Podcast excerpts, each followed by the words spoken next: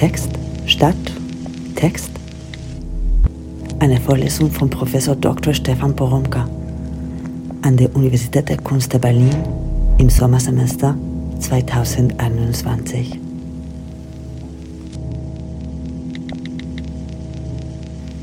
Elfte Vorlesung, letzte Vorlesung und ich hatte ja versprochen, heute nochmal durch die Vorlesungen so hindurchzugehen und nochmal Schritt für Schritt und Stück für Stück zusammenzutragen, um was es hier in den letzten Wochen eigentlich gegangen ist. Und wenn Sie wollen, dann können Sie sich ja ein paar Notizen dazu machen, denn am Ende wird meine Bitte sein, als Aufgabe der Woche verkleidet, dass Sie all das, was Sie in diesem Semester im Anschluss an die Vorlesung produziert haben, in einem einzigen Dokument zusammenfassen, dann ein kleines Inhaltsverzeichnis davor setzen, ein Cover dazu mit ihrem Namen und dem Titel dieser Sammlung. Und, das ist das eigentlich Wichtige, vielleicht setzen Sie sich kurz hin und rekapitulieren für sich, wie Sie diese Vorlesung verfolgt haben oder wie Sie jetzt aus diesem Semester, zu dem ja auch die Vorlesung für Sie gehört hat, herausgehen oder äh, hervorgehen und wie Sie jetzt auf die Stadt blicken. Ich sage natürlich heute am Ende der Vorlesung nochmal in der Rubrik Aufgabe der Woche was dazu, aber ich wollte es Ihnen jetzt schon mal vorweg sagen, weil Sie sich dann vielleicht auch mit Ihren Notizen und dazu Ihren Aufgaben und Erinnerungen ähm, ein bisschen besser orientieren können. Und wenn Sie wollen, können Sie das übrigens, was jetzt kommt, auch einfach äh, portionsweise hören, also Abschnitt für Abschnitt, Vorlesung für Vorlesung. Also, los geht's.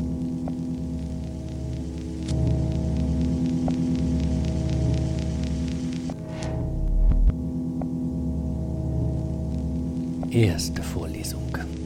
Wege zum Text der Stadt. Und wenn Sie jetzt schon dabei sind, Notizen zu machen, Sie erinnern sich, das war ja schon die Idee der ersten Vorlesung. Da habe ich Vorschläge dafür gemacht, wie man mal starten könnte, wie man mal losgehen könnte, um etwas vom Text der Stadt einzusammeln. Erstmal ging es eigentlich nur darum, mit dem Text der Stadt in ähm, Kontakt zu kommen. Und der Vorschlag dafür war, zuallererst mal genauer hinzuhören und zu hören, dass es da einen Sound der Stadt gibt, der sich aus vielen einzelnen Sounds zusammenfügt und der nie abgeschlossen ist, der nie ganz ist, der sowieso niemals als etwas Ganzes zu fassen ist, sondern man immer nur feststellen kann, dass man von diesem Sound der Stadt, gerade dort, wo man ist, auf bestimmte Weise umfangen ist. Sie können das ja jetzt, also gerade eben jetzt beliebig wiedermachen und testen und hinhören und den Raum um sich hören und sich mittendrin. Sie müssen nur eine einzige Bewegung machen und ein einziges Geräusch, dann wissen Sie das. Atmen reicht eigentlich schon. Ich sagte, stellen Sie sich die Stadt als große Soundinstallation vor, durch die Sie sich ständig bewegen und bei der Ihre Bewegung und Ihre Positionierung auf ganz entscheidende Weise mit dazu beiträgt, was Sie hören und wie Sie es hören und wie Sie selbst etwas mit hinzugeben. Und dann hatte ich ja gesagt, hören Sie doch jetzt dann auch mal auf das, was gesprochen wird. Fangen Sie ein. Nehmen Sie mal auf, was Ihnen so zufliegt, wenn Sie sich durch die Stadt bewegen, und verstehen Sie das, was Sie da hören, scheinbar zufällig hören, als etwas, das zum Sound der Stadt gehört und das zugleich, ganz offensichtlich, zum unablässig und überall gesprochenen Text der Stadt gehört. Stellen Sie sich die Stadt, so sagte ich, als eine Art Raum für eine Performance vor, in der unablässig geredet, gemurmelt, gebrummelt, gerufen, geschrien, geflüstert, gewispert wird und bei der der Text der Stadt unablässig weiter gewoben wird, indem sich dauernd an das, was schon gesagt worden ist, etwas Neues anknüpft und sich mit anderem verbindet. Man könnte sich diesen gesprochenen Text der Stadt als ein Gewebe vorstellen, sagte ich, das ganz nervös ist und ganz unruhig, weil es dauernd weiter gewoben und ineinander verwoben wird. Und dann hatte ich gesagt, achten Sie doch jetzt dazu noch auf den geschriebenen Text der Stadt, an dem Sie ohnehin schon die ganze Zeit vorbeigehen und vorbeifahren, der an Ihnen vorbeirauscht und den Sie lesen können den sie festhalten können und den sie kommentieren können, den sie posten können, den sie von anderen auch weiterschreiben lassen können. Und das alles hatte ich Ihnen in der ersten Vorlesung gesagt, um Ihnen ein Gefühl dafür zu geben, dass wir es, wenn wir vom Text der Stadt reden, mit etwas ziemlich Großem, etwas Weitem, etwas Hochdynamischem zu tun haben, das alle Festlegungen auf zum Beispiel auf Papier gedruckte Texte mh, hm, sprengt. Und ich hatte da schon gesagt, wenn Sie sich jetzt etwas notieren, wenn Sie jetzt etwas aufnehmen, wenn Sie jetzt etwas festhalten, dann sind Sie nicht jemand, der oder die den Text der Stadt von außen beschreibt. Ich sagte ja, dass Ihnen bewusst sein sollte, dass Sie sich mit jeder Mikrobewegung in den Text der Stadt einschreiben und dass Sie ihn weiterschreiben, dass Sie also nicht draußen sind, sondern immer schon mittendrin.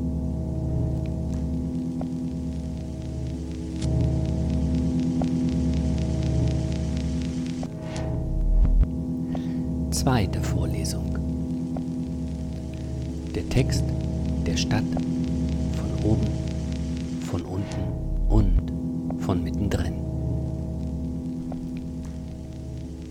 In der zweiten Vorlesung, Sie erinnern sich vielleicht, da ging es um den Blick auf den Text der Stadt von oben und es ging dann darum, mit dem Fahrstuhl hinunterzufahren und unten in den Text der Stadt einzutauchen.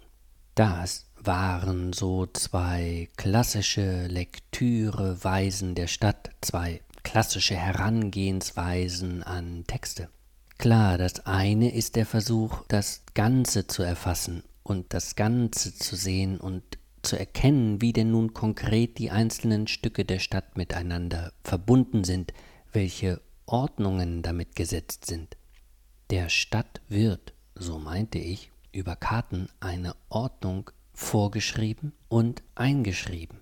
Der Text der Stadt ist tatsächlich schon da und wer Karten lesen lernt, lernt sich auf die bestehenden Abschnitte, Verknüpfungen, Bezeichnungen einzustellen und man lernt den Text der Stadt als Ganzes zu verstehen.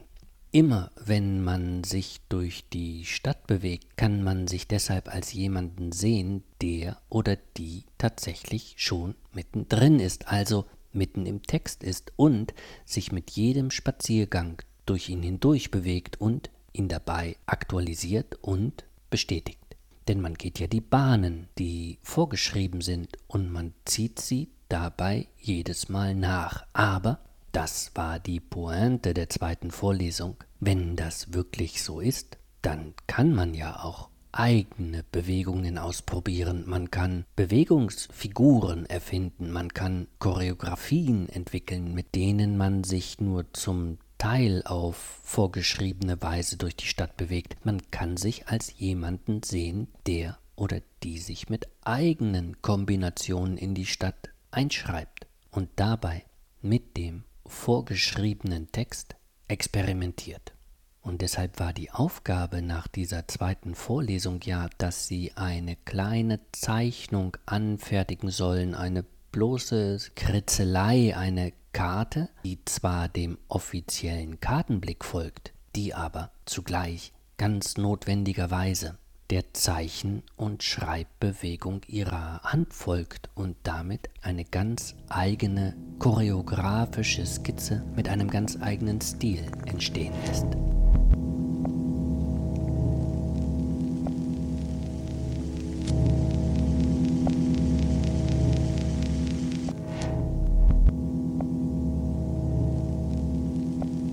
Dritte Vorlesung. Die mit Text überzogene Stadt. In der dritten Vorlesung habe ich dann noch einmal über diesen vorgeschriebenen Text der Stadt nachgedacht. Und ich meinte ja, dass dieser vorgeschriebene Text nicht nur bestimmt, was man in einer Stadt liest, er bestimmt auch, wie man eine Stadt liest. Ich sagte, Städte bringen ihren BewohnerInnen das Lesen bei und Städte bringen ihren BewohnerInnen das Schreiben bei. Zum Bewohner, zur Bewohnerin einer Stadt zu werden heißt, die Stadt lesen zu können und sie schreiben zu können, dabei den Vorschriften zu folgen, die schon festgeschrieben sind. Und ich meinte ja, das heißt dann auch, dass man mit einer Stadt vertraut werden kann, dass man eine Stadt erforschen kann, wenn man sie zu lesen versucht. Tut man das, erkennt man, dass es den einen Text der Stadt gar nicht gibt. Es gibt zuallererst nur Texte der Städte, also es gibt unterschiedliche Texte unterschiedlicher Städte. Es gibt den Berlin-Style, London-Style, den Madrider Style, den New Yorker Style, den Tokioter Style und so weiter. Und innerhalb der Städte gibt es wieder Unterschiede in Stadtteilen. Es gibt Unterschiede in Straßenabschnitten. Es gibt manchmal Unterschiede von Block zu Block. Aber die Frage war, welche sind das genau? Ich meinte ja, Stadtforschung kann betreiben, wer sich ganz konkret anguckt, wer da jeweils den Text der Stadt schreibt und wie jeweils der Text der Stadt geschrieben wird. Man kann tatsächlich darauf achten, wo etwas geschrieben steht und danach schauen, wie es sich mit anderem verbindet. Und man kann darauf achten, ob und wie die Schriften, die Zeichen, die Hinweise, die Textstücke weitergeschrieben werden, ob das Weiterschreiben kontrolliert wird oder ob der Text eher unkontrolliert weitergewoben wird. Man kann also ganz konkret danach gucken, ob und wie sich in bestimmten Bereichen der Stadt in den Text eingeschrieben werden kann und wie sich tatsächlich eingeschrieben wird ob dabei die Lektüren stabil bleiben oder ob es konkurrierende Texte und konkurrierende Lektüren gibt oder ob die Texte aneinander anschließen und so miteinander verwoben sind, dass die Lektüren ineinander übergehen. Und deshalb war die passende Aufgabe zu dieser Vorlesung einfach mal loszugehen und im eigenen Kiez danach zu gucken, wo man denn Geschriebenes findet und wie man von diesen Fundstücken aus auf die besonderen Lese- und Schreibbedingungen in der eigenen Umgebung schließen kann.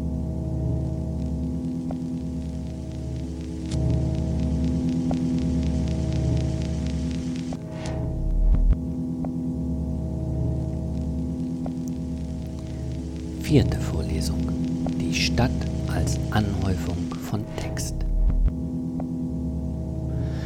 Und da sie nach der dritten Vorlesung also losgegangen sind, um sich den konkreten Text in der Stadt anzuschauen und zu schauen, wie er nach welchen Regeln geschrieben wird und wie dadurch die einzelnen Textstücke miteinander im Raum und in der Zeit verbunden sind, da war dann die vierte Vorlesung eigentlich nur eine weitere Einübung, ein Training dafür sozusagen, wie dieser Text zu lesen ist. Ich sagte, dieser Text da, den Sie in Ihrer Umgebung, in Ihrem Kiez gesucht und dokumentiert haben, lässt sich besser als Textur verstehen. Und die Textur lässt sich noch besser als Hypertextur verstehen, nämlich losgelöst von der alten Vorstellung, dass ein Text etwas Festes, womöglich etwas Gedrucktes sei. Dieser Text der Stadt, den Sie gesucht und den Sie dokumentiert haben, der bleibt nicht stabil, der verändert sich in der Zeit. Er verändert sich durch ständiges Lesen und Schreiben. Er wird durch ständiges Lesen und Schreiben in Bewegung gehalten, im Raum, weil er immer wieder neue Kombinationen zulässt und in der Zeit, weil zum Beispiel was hinzukommt oder weil zum Beispiel Früheres verschwindet oder überschrieben wird. Ich hatte in der vierten Vorlesung diese Vorstellung vom Text der Stadt als evolvierender Hypertextur radikalisiert und gesagt, dass dieser Text nicht nur die gesamte Stadt überzieht, sondern dass er um uns herum gewoben ist, dass wir unmittelbar von ihm umgeben sind und dass er sich durch uns hindurchwebt und wir eigentlich die sind, die ihm dienen und ihn in Gang halten. Die Aufgabe war deshalb für sie, mal in ihrer allerdirektesten Umgebung, also in ihren Wohnräumen, in ihren Taschen, an ihrem Körper nachzuschauen, wie eng der Text eigentlich an sie herangerückt ist, wie sehr er sie befallen hat und sie dazu bringt, ihn immer weiter zu weben.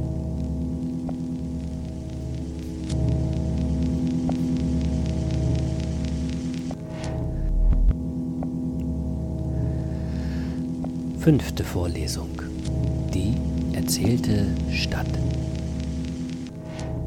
Und warum es keineswegs eine bloße Spinnerei ist, wenn ich sage, dass der Text der Stadt um uns herum gewoben ist und sich durch uns hindurchwebt, das habe ich dann in der fünften Vorlesung gezeigt. Und zwar am Beispiel eines Romans, nämlich an dem Berlin-Roman M von Annegien und Marlene Stark. Und eigentlich war das Prinzip dafür ganz einfach. Die Autorinnen erweisen sich nämlich als Leserinnen des Stadttextes. Sie kennen die Ordnungstexte der Stadt und sie kennen die bereits vorhandenen literarischen Texte. Aus ihrer Lektüre der Stadt heraus entwickeln die beiden Autorinnen dann eine literarische Figur, ebenfalls Leserin des Stadttextes ist, aber die das Gefühl hat, dabei den Zusammenhang verloren zu haben und die sich deshalb darum bemüht, sich selbst mit choreografischer Macht in den Text der Stadt einzuschreiben. Diese Erzählung von dieser Figur weben die Autorinnen an den bestehenden Text der Stadt an, wo wir ihn dann als Leserinnen aufnehmen ihn lesend durch uns hindurchlaufen lassen, ihn in unseren Stadttext, in unseren Berlin-Text hineinweben und wir schauen danach dann anders auf die Stadt und auf uns selbst, wenn wir uns in der Stadt bewegen. Ihre Aufgabe war zu dieser Vorlesung dementsprechend einen eigenen Stadtroman zu skizzieren, um sich dabei klarzumachen, dass sie diesen Roman auch nur deshalb schreiben könnten, weil die Stadt mit ihrem Text und ihren Texten längst durch sie hindurchgegangen ist und ihre Stadterfahrung geprägt hat und dass sie ihre eigene Erzählpraxis aus den Erzählmöglichkeiten der Stadt heraus experimentell entfalten.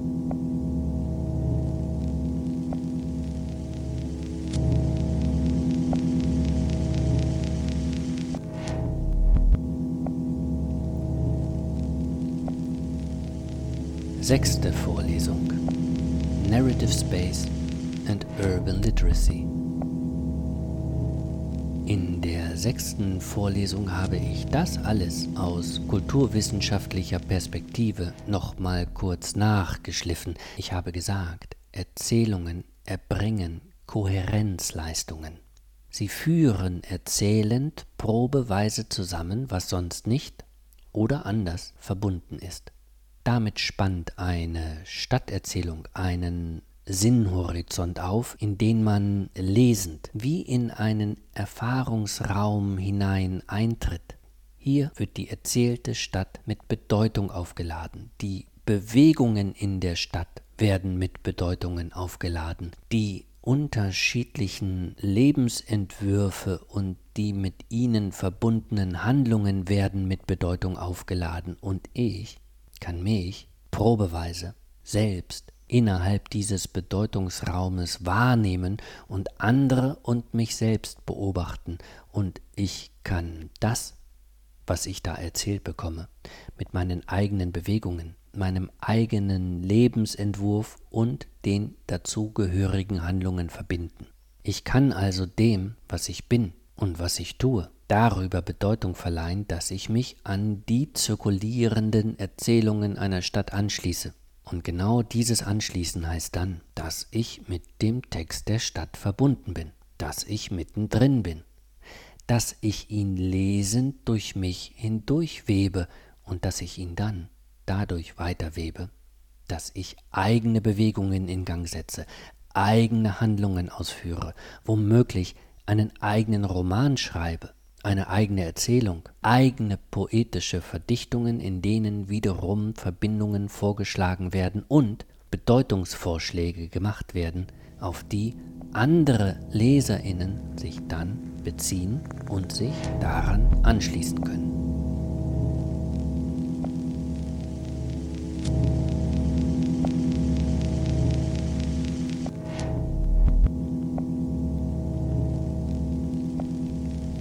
Siebente Vorlesung. Die Eigenlogik der Stadt. Und falls Sie bis inklusive der sechsten Vorlesung noch Zweifel hatten, ob das nur eine mh, hm, persönliche Spinnerei von mir ist, zu sagen, dass der Text der Stadt nichts ist, was außerhalb von uns ist, sondern direkt um uns herum und durch uns hindurchgewoben ist und wir unablässig daran weiterweben, so hat sie vielleicht in der siebten Vorlesung die Stadtsoziologin Martina Löw davon überzeugt, dass das tatsächlich total ernst gemeint ist. Martina Löw hat nämlich erklärt, dass die Texte der Städte, die Verwebungen, die Texturen, die Hypertexturen der Städte Eigenlogiken entwickeln, nach denen sie funktionieren.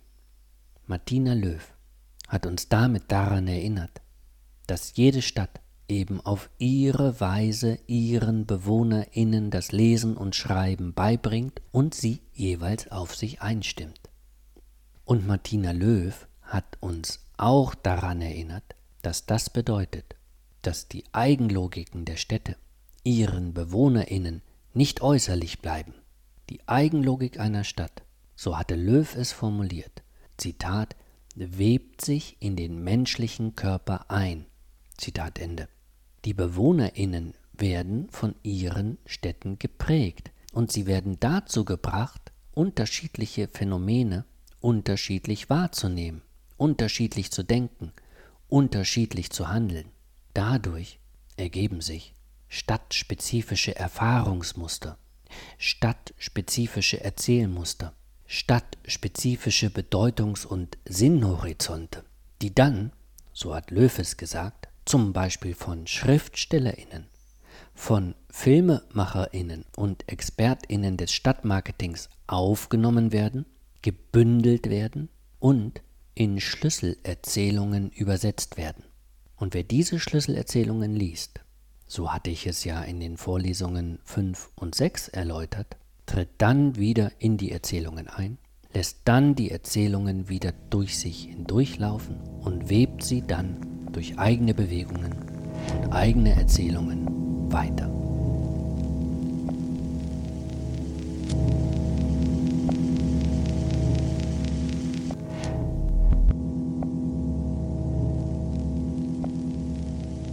Achte Vorlesung. Die Vorlesung aus dem Botanischen Garten.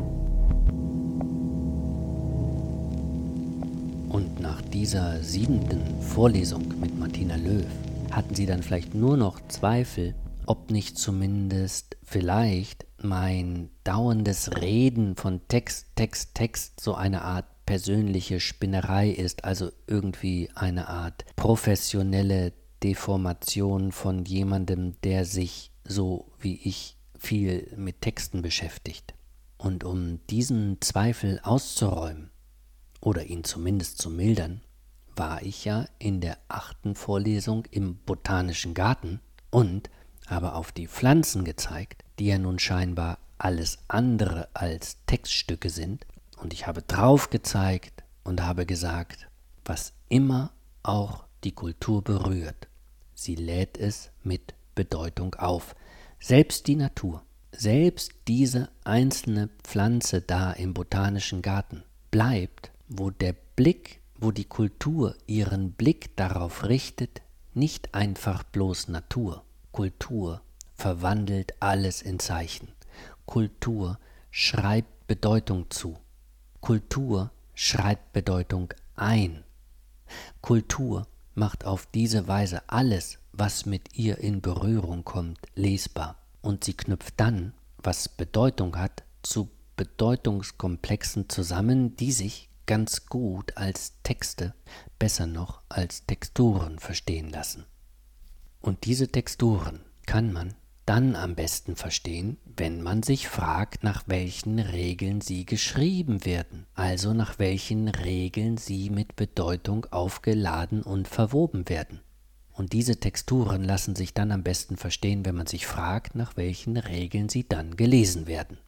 Und diese Texturen lassen sich dann am besten verstehen, wenn man danach fragt, wie sie sich weiterschreiben lassen. Das ist dann alles Kulturforschung nämlich diesen Fragen des Lesens, des Schreibens und des Weiterschreibens von Bedeutungszusammenhängen in einer Kultur oder einem Teilbereich der Kultur nachzugehen und dabei dann immer auch selbst zu lesen und selbst zu schreiben, klar, denn auch als Kulturforscherin steht man ja nicht außerhalb des Textes, sondern immer mittendrin. Und vielleicht erinnern Sie sich, Ihre Aufgabe war dann, mal zu ermitteln, in was für ein Bedeutungsnetzwerk irgendeine der Pflanzen eingewoben ist, die um sie herum steht. Und Sie sollten auch ermitteln, wo sich diese Pflanze der Bedeutungszuweisung verweigert und vielleicht eine eigene Kommunikation und ein eigenes Netzwerk aufbaut, das von der Kultur aus gar nicht so richtig beobachtet werden kann oder anders übersetzt werden muss.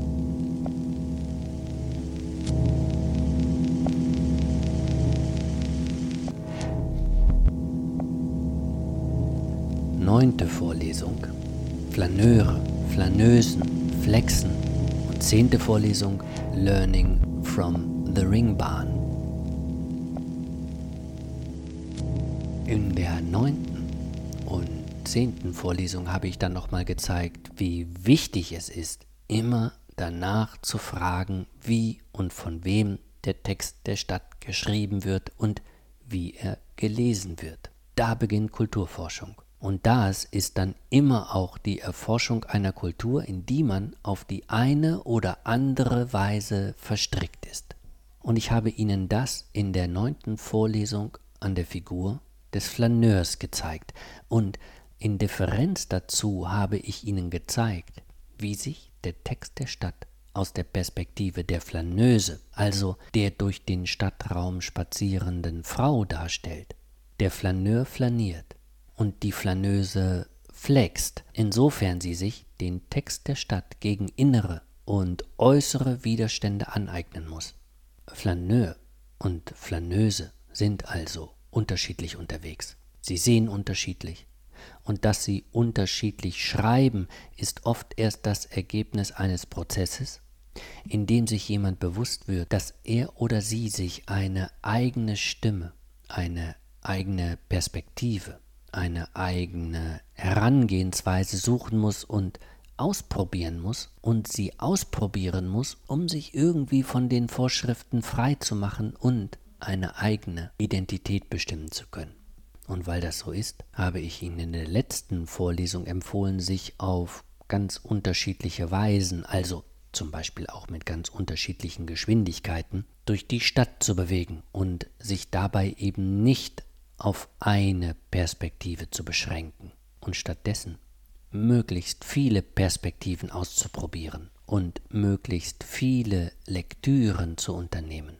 Und das sollte man übrigens tun, um dabei nicht nur die eigene Perspektive zu überprüfen, man sollte es tun, um auch andere Lektüren, andere Sichtweisen, andere Schreibweisen der Stadt auszuprobieren und man sollte es nicht zuletzt tun, um in den eigenen Bewegungsfiguren nicht zu erstarren, sondern mit ihnen zu experimentieren.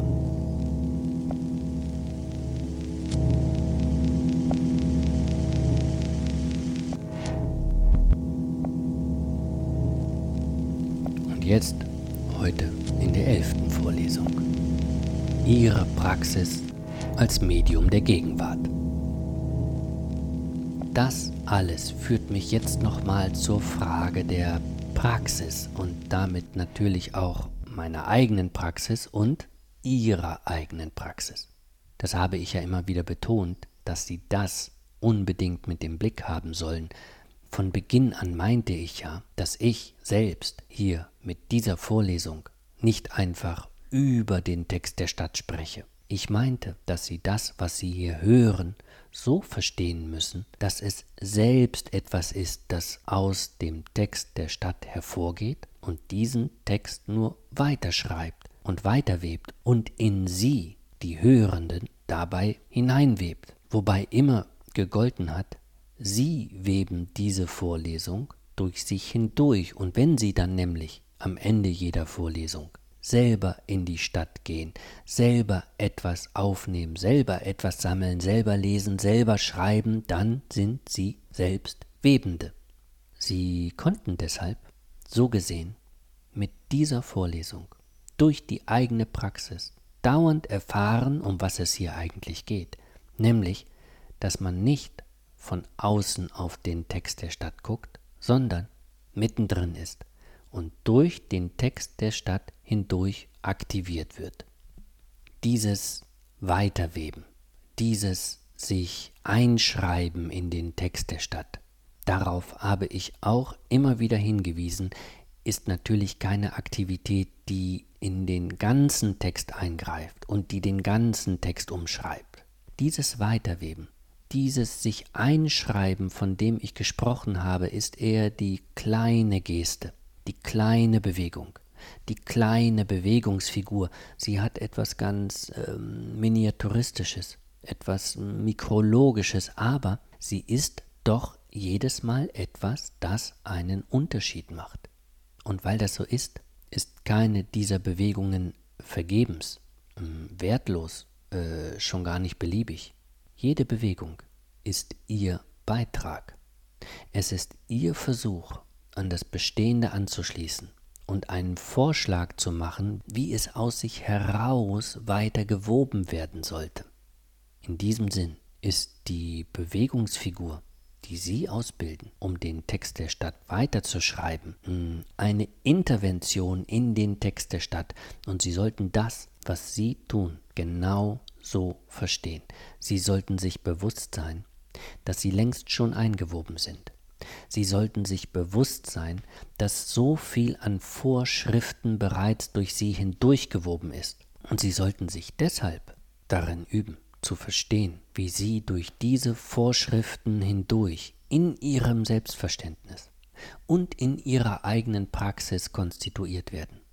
Sie sollten sich aber auch darüber klar sein, dass sie durch dieses Verstehen hindurch die Möglichkeit gewinnen, mit ihrer eigenen Praxis zu experimentieren, um sich selbst und um anderen Spielräume zu verschaffen.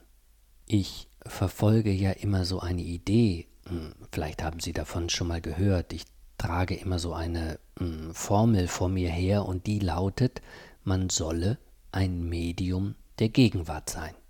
Und damit meine ich eigentlich nichts anderes als das, was ich eben nochmal die ganze Zeit erläutert habe, und deshalb habe ich eigentlich diese ganze Vorlesung lang immer auch über diese Idee und dieses Konzept nachgedacht. Ein Medium der Gegenwart ist man dann, wenn man weiß, dass man, so wie man ist, in die Gegenwartskultur hineingewoben ist. Und ein Medium der Gegenwart ist man dann, wenn man weiß, dass die Gegenwartskultur sogar so sehr durch jeden und jede von uns hindurchgewoben ist, dass man in ihr durch sie hindurch konstituiert wird und das heißt, dass jeder und jede von uns in der Selbstwahrnehmung und in der Wahrnehmung der Welt ganz wesentlich von der Gegenwartskultur geprägt ist. Zugleich prägen wir aber durch das, was wir sind und das, was wir tun, die Gegenwartskultur mit. Gegenwartskultur realisiert sich sogar erst dadurch, dass wir etwas tun. Gegenwartskultur ist nichts anderes als das Ergebnis der Verknüpfung von Praxen, über die Gegenwart hergestellt wird. In diesem Sinn nehmen wir Gegenwart auf und übertragen Gegenwart so, dass wir dadurch, dass wir etwas machen, nächste Gegenwarten herstellen. Sie kennen das ja jetzt alles schon in Bezug auf den Text der Stadt. Es ist genau dieselbe Bewegungsfigur. Der Text der Stadt ist schon da. Er bringt uns bei, ihn zu lesen und zu schreiben. Er webt sich damit durch uns hindurch und aktiviert uns, ihn auf eine bestimmte Weise fortzuschreiben. Wer das aber versteht, also wer sich darüber klar ist, der oder die ist ein Medium der Gegenwart auf ganz besondere Art. Denn dann ist man dem, was da durch einen hindurchgewoben ist und was einen da zum Weiterweben aktiviert, nicht einfach so ausgeliefert. Zum echten Medium der Gegenwart wird man nämlich dann, wenn man nun damit beginnt, mit den Übertragungsmöglichkeiten zu experimentieren, also die Prägekraft der Gegenwartskultur als etwas zu verstehen, mit dem man arbeiten kann, das man als Material behandeln kann, das man auch umlenken kann, um damit Spielraum zu gewinnen. Die Bedingungen und Möglichkeiten der eigenen Praxis liegen genau darin, nämlich zu erkennen, inwieweit diese Praxis bestimmt und bedingt ist und auszuprobieren, inwieweit man diese Praxis umwandeln kann. An einer Kunstuniversität machen wir ja genau das. Nie geht es uns hier um eine blinde oder blöde Praxis, die von sich glaubt, sie erfinde sich jetzt im Moment einfach mal selbst. Immer geht es hier darum, die eigene Praxis im Kontext der Kultur zu verstehen, in der man sie ausübt. Und dieses Verstehen wird dazu genutzt, die eigene Praxis weiterzuentwickeln, nämlich Neues und anderes auszuprobieren. Es geht also hier für uns alle darum, nicht zu leugnen, dass wir in unsere Kultur, in die Gegenwartskultur verstrickt sind. Es geht vielmehr darum, in der Verstrickung, mit der Verstrickung, gegen die Verstrickung zu arbeiten. Und wenn der Soziologe Max Weber den Menschen als Wesen bezeichnet hat, das in selbstgesponnene Bedeutungsgewebe verstrickt ist, und wenn der Ethnologe Clifford Geertz mit Bezug genau darauf gesagt hat, dass dieses selbstgesponnene Bedeutungsgewebe, in das wir alle verstrickt sind, die Kultur ist, naja, dann ist ja klar, dass es in dieser Vorlesung hier nie bloß nur um die Stadt ging, sondern dass es um die Frage ging, wie wir durch unsere eigene Praxis, auch unsere wissenschaftliche und ästhetische Praxis hindurch diese Kultur, in der wir uns bewegen und an der wir fortlaufend mitspinnen, verstehen können. Und wie wir uns dabei nicht zuletzt Gedanken auch darüber machen können, was das eigentlich heißt wenn es hier an einer Kunstuniversität auch immer darum geht, in eine eigene Praxis einzusteigen und diese Praxis in Bewegung zu halten.